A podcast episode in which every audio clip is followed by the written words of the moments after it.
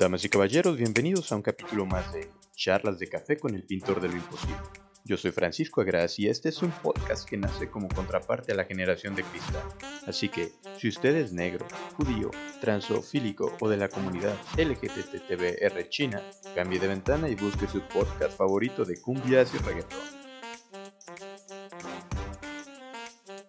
Esto es Charlas de Café con Francisco Agras, el pintor del imposible, sensual, titánico, creador de sueños, conquistador de ciudades perdidas y de mujeres imposibles. Comenzamos.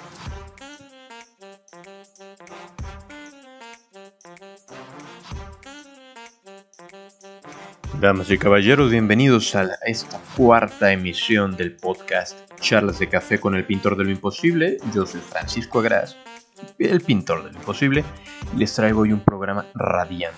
Ya estamos a una semana de la vacunación. Me vacunaron hace una semana, no, semana, semana y media. Y la realidad es que mi ADN no ha cambiado. Cuando mucho me hice más sexy y más sensual. Pero fuera de eso, no me han salido nuevos brazos, no tengo un ojo extra y mis chakras siguen perfectamente alineados. Así que felicito a la, a la comunidad que se encargó de, de poner las vacunas. Recibí la vacuna Cancino China, que al parecer va a tener nada más una efectividad durante seis meses, pero bueno, peor es nada. Como un 90% de las personas que conozco fueron, se, cayeron, sí, por la vacuna, por la vacunación, tuvieron efectos secundarios rudos al momento, pero ya, ya están todos listos para seguir enfrentándose y luchando contra los estudiantes millennials del 2021. Pero bueno, pues comenzamos. Ya sabemos que este es un programa que no trata de nada, es un programa de variedad. Me siento un poco como Paco Stanley, pero, pero sin la cocaína. Eh, así que de repente es, importante tener buenos temas, ¿no? Temas, temas interesantes porque hablar de nada, si no eres el creador de la serie Friends, tiende a ser cansado. Así que el día de hoy les traigo una entrevista, vamos a conectarnos directamente. Le estoy marcando ahorita a, un buen amigo que es un gran genio en las finanzas y en la administración. En las finanzas él se encarga de, tú quieres poner tu negocio, te comunicas con él y él te asesora. Entonces, no sé qué hace hablando conmigo, la realidad podría estar en su jet privado dando conferencias, pero hoy no recibe una llamada. A lo mejor anda en su jet privado. Le vamos a marcar en este instante.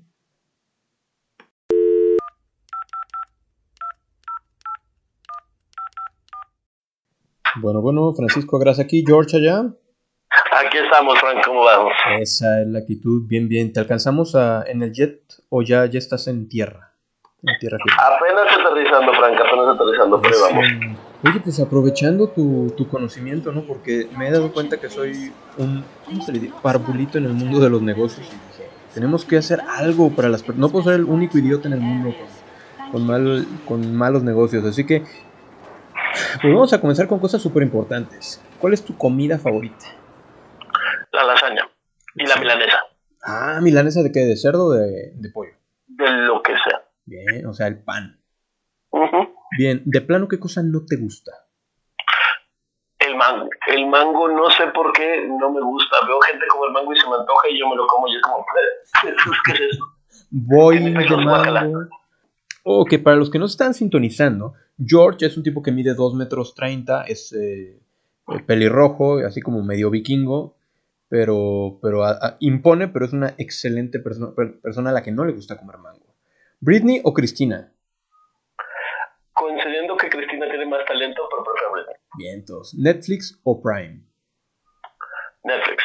¿Steve Jobs o Bill Gates? Justifica tu respuesta. Bill Gates. Este, tiene más logros y es más hombre de negocios, menos showman. Y está vivo, además. Además está vivo. Ok, despierta. Pronto nos va a controlar a todos con su chip, así que... Oye, ¿cómo te sientes? ¿Tú ya sientes que estás siendo controlado? Eh, todavía no, pero de repente eh, eh, empiezo a, a, sonar una voz en otro idioma que no reconozca mi cerebro. Debe ser pero Todavía, todavía no siento que cambie mis actitudes. Al ratito que seas una persona políticamente correcta, como yo, eh, va a ser porque te cambiaron la actitud. Algo así. Ok, despiertas. Descubres que estás en una casa abandonada donde hace mucho, mucho frío. En el otro cuarto, detrás de una puerta, hay un extraño brillo luminiscente y hace un zumbido de... Y descubres que ahí hay un cofre, ¿ok? Dentro hay diamantes, lingotes de oro y una calavera pirata. ¿Qué es lo que abres primero? Pues lo primero que tuve que haber abierto fueron los ojos. Oh, por eso tú eres el que habla de negocios. Bien. bien. Y después la puerta del cuarto y después lo del cofre. Bien, bien, ok. Ok, tiempo de relacionar cosas. Yo digo metro del DF, tú dices. Triste accidente. yo digo sandía, pollo frito, campo algodonero, tú dices. Georgia. Nice. Yo digo vodka. Rusia. Yo digo Putin. Yo digo gomitas. Deliciosas. Esa es la actitud. Ok, ahora sí vamos a entrar en tema, George. Te cuento. Y esto es real. Yo he tenido 23 empresas totalmente diferentes. Todas dadas de alta en bueno, después de haber tronado todas y cada una en 10 años, decidí mandar a hacer un análisis forense a alguien no tan ducho como tú, pero alguien entendido. Total que después de tres meses el, consultor que me cobró un lanonón me envió un sobre, donde me decía que el común denominador de mis fracasos era yo. ¿sí? Así que dije, no más tengo que ayudarle a la gente que es como yo. George, ¿cómo le hago para poner una empresa? ¿Cuál es el éxito de una empresa? El primero es el trabajo. Este, tienes que tener una buena idea, definitivamente, pero tienes que estar dispuesto a trabajarla. Eh, de hecho, con eso te acabo de hablar con, con una chica que tiene su propio negocio y lo que decía es, que me dicen mis amigos que mi negocio es mi, mi bebé, que hablo con, del negocio como si fuera mi hijo. Tiene toda la razón del mundo, los negocios son hijos. Y si no les pones atención, empiezan a portarse mal y empiezan a no funcionar y empiezan a, a perder dinero si estás ahí, les estás poniendo dedicación y trabajo, esa es la forma de sacarlos adelante. O sea, a caballo del amo engorda, a ojo del amo engorda el caballo, ¿no? Así es. Y el trabajo que estés dispuesto a ponerle, digo, también no es que estés ahí sentado enfrente sin hacer nada, tienes que estar poniendo trabajo. Claro, claro, claro. totalmente me cuadra. Ok, ahora imagínate que ya gané 100 mil pesos. ¿Cómo le hago para hacer más dinero con eso? Pues mira, depende de qué es lo que, lo que estés esperando hacer con 100 mil pesos. Yo considero que lo primero es ver qué esperas de él. Si dices, oye, es que quiero dinero para vacaciones o comprarme otro carro, o ya tienes ahí un límite, ¿no? ¿Cuánto tiempo necesitas para ganarte ese dinero? Y, y lo otro es qué tan dispuesto estás a perder el dinero en, no lograrlo. O sea, si es algo muy importante para ti el, conseguir el dinero, pues la verdad este, te conviene más meterlo al banco, meterlo a una cuenta de ahorro de esas que tienen ya varias empresas que te dan inversiones pequeñas del 10, 8%, pero que tiene una consistencia, porque no lo quieres perder. Ah, ah, bueno, si lo que es que yo quiero el carro y es el carro pero si dices, oye, es que yo estoy dispuesto, este dinero lo tengo aquí nada más para ver qué, qué pasa. Si lo pierdo, no me pasa nada. No, no, no es el dinero del que vivo. Pues puedes poner un negocio, puedes meterle lana al negocio de un amigo, o puedes invertirlo. Y hay varias formas de invertir en la bolsa y en Forex. Hay aplicaciones que, que te permiten hacerlo.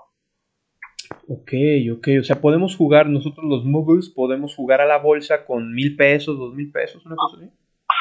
Pues más ahí por ahí de los 50 mil pesos, más bien. Oye, George, entonces el argumento que uno tiene, porque todo el mundo con, cuando quiere hacer dinero, te quieres en serio hacerte rico, como Bill Gates. O sea, la idea es traer un avión como tú. ¿Cómo le haces para llegar a ese punto? ¿O no se puede? Imagínate que tengo 100 mil pesos y mi meta es, quiero traer un jet. ¿Se puede o realmente no es estadísticamente factible? ¿En cuánto tiempo quieres el jet, Frank? Oh, tengo 30 y... Ok, a mis 45 años quiero traer un jet. Entonces lo que necesitas hacer es buscar una empresa a la que le puedas invertir desde, ahorita. Necesitas buscar al Mark Zuckerberg de, de, Guadalajara. Estamos mal ya desde ahí, pero ok, te entiendo. No, pero o sea, por el tiempo, si necesitas decir, oye, pues necesito a alguien que me convierta 100 mil pesos en, en 100 millones de dólares. y si se puede, pero entonces encontrar un caso de empresario, alguien que tenga una muy buena idea que lo pueda resolver. Ya, o sea, si, te, me dices, oye, lo quiero a 30 años, pues te diría, mete una parte en CETES, por ejemplo, que es muy seguro, y otra parte invierten en, en, la bolsa en acciones muy móviles. Ok, ok. El punto muy, muy fluctuantes, pues. Claro, claro. Y lo primero será tener una buena idea en la cual invertir. Así es. Porque yo soy de las ideas de, por ejemplo, de hay que poner una granja de ornitorrincos y que a lo mejor no me van a hacer millonario, ¿no? Así es, eh, depende de la idea. Aunque quién sabe, con los ornitorrincos en 50 años son la carne del futuro. George, ahora sí, hablando de... Um, a mí me gusta muchísimo cuando hablamos de, de cuestiones de, de números relacionados con el deporte, relacionados con con la probabilidad, la estadística. Damas y caballeros, en serio estamos hablando de una persona que se maneja los números de estadística al dedillo, en serio, con una genialidad absoluta. Entonces, George, en serio a mí me dejas boquiabierto cada que hablamos de esto. Pero la gente debe de conocer. A lo mejor tú eres el Mark Zuckerberg, ¿no? En el cual debo invertir. Pero me gusta mucho la pregunta de la moneda. Si yo tiro una moneda 100 veces, estadísticamente, ¿qué va a caer?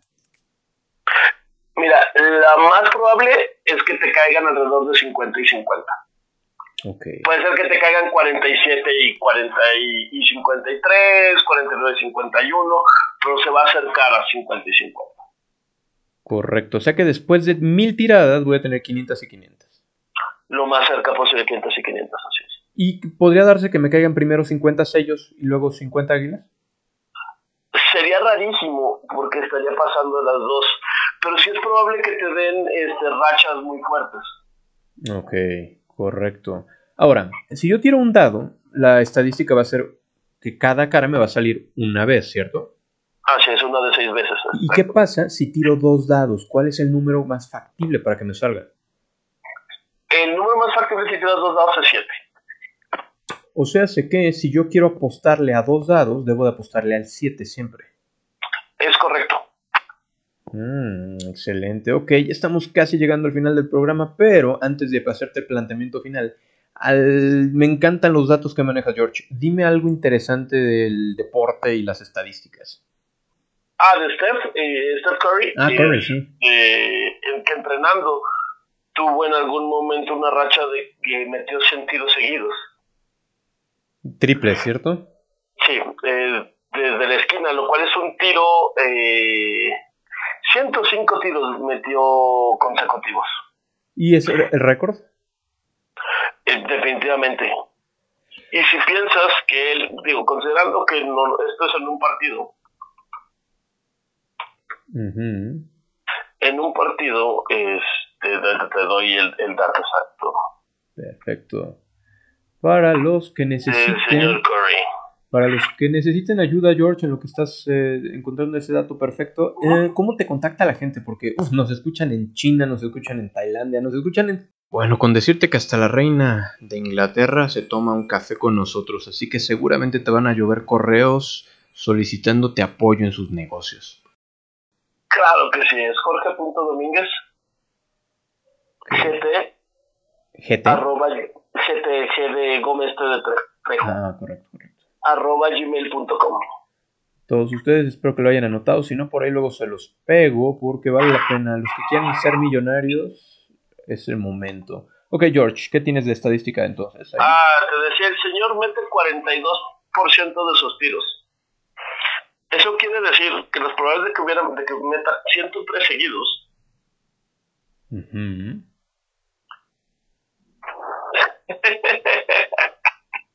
Esa es la risa del dinero, señores.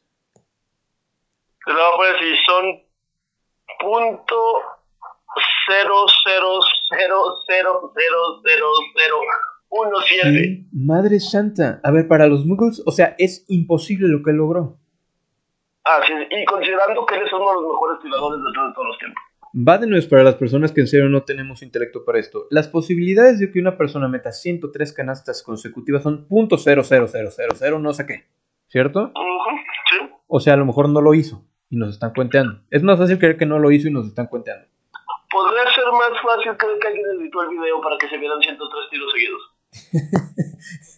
Increíble.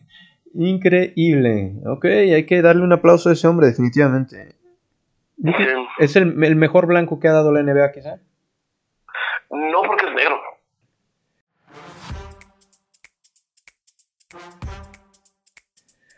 Ok, George, ahora sí viene la palabra, la pregunta importante. Porque esta sí nos puede pasar a todos. No lo del millón de dólares, pero imagínate que estás un domingo por la mañana viendo tele. Estás hincado frente a la tele comiendo tus quesadillas y de repente recibes una llamada. Así es, amiguito de provincia, te estamos llamando del programa En Familia con Chabelo. Total que después de, media hora de estar ahí platicando con el señor Aguilera, te enfrentas a la catafixia, ¿no? Y ya tienes contigo el Rolls Royce. Pero de repente, ahora sí, güey, ahora sí, güey, vamos a entrar a la catafixia, ¿no, Mira, tú ya tienes tu Rolls Royce, pero, pero mira cómo esa catafixia está dorada. Eh, ¿ves cómo, está dorada? Vamos, ¿lentas o no lentas, güey? Ok, George.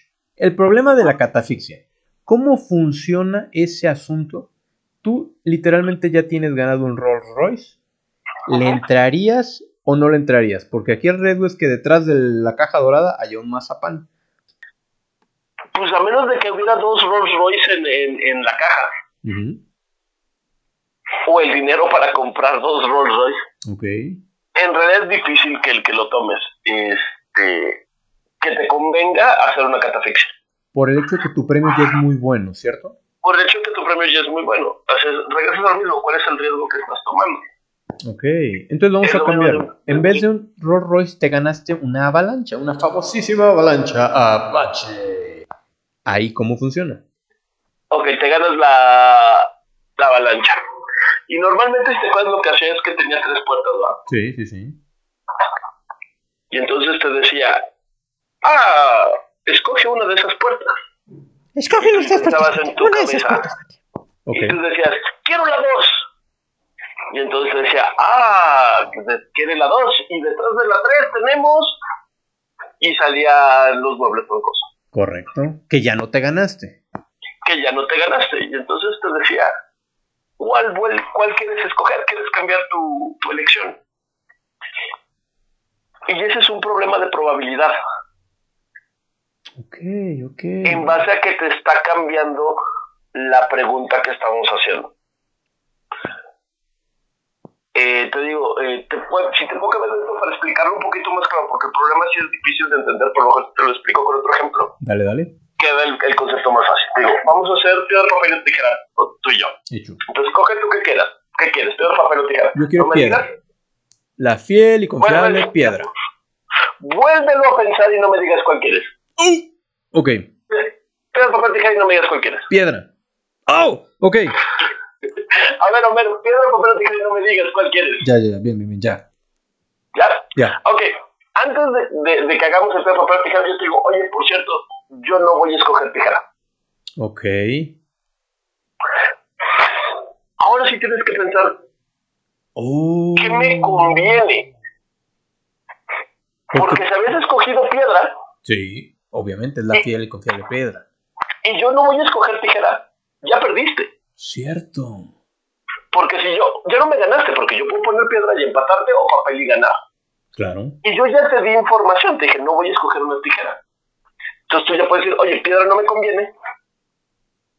Este, papel no me conviene porque, pues si no va a poner, digo, papel me conviene porque no va a poner tijera, es imposible que me gane. Sí, claro. O pone papel y empatamos o pone piedra y le gano. Entonces, el hecho de que recibes información nueva cambia tu, debería cambiar tu decisión. Correcto. Aquí, es lo mismo. Chabelo, cuando te abre la, primera la, puerta él, ¿estás de acuerdo que Chabelo nunca va a abrir la puerta con el Rolls Royce? De acuerdísimo. Y nunca va a abrir una puerta, la puerta que tú le digas. Claro. Siempre va a abrir una puerta que tú no dijiste y que tiene un regalo más chapa que el que tiene. Claro, claro, claro siempre. Entonces, la pregunta es, no es cuál de estas tres puertas tienes, es, ¿acertaste la primera vez que escogiste si la puerta era la correcta? ¿Cuáles eran las probabilidades de que le hayas acertado la primera vez? Era una de tres. Sí, sí, sí. Las probabilidades de que te hayas equivocado es dos de tres.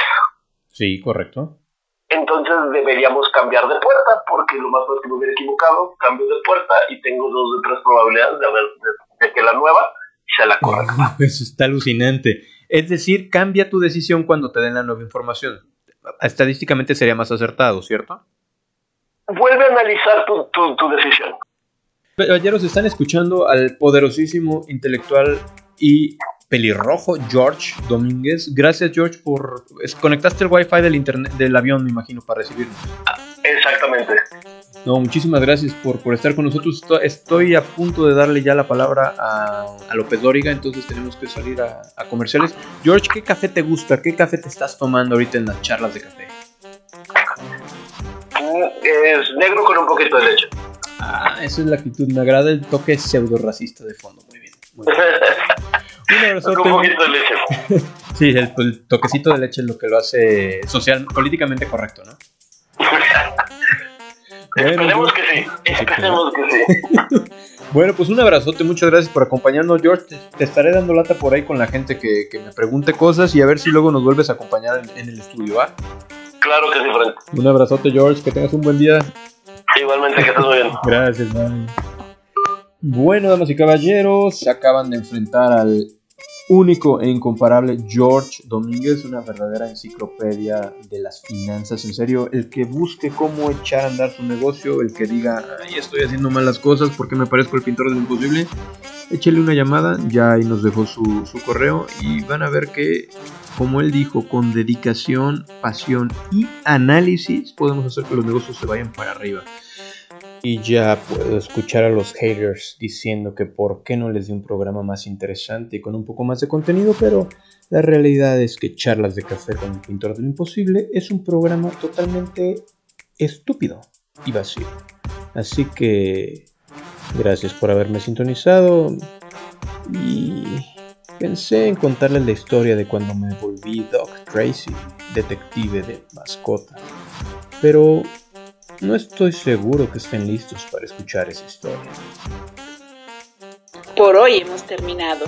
La próxima semana los esperamos para degustar otra humeante taza con el pintor de lo imposible.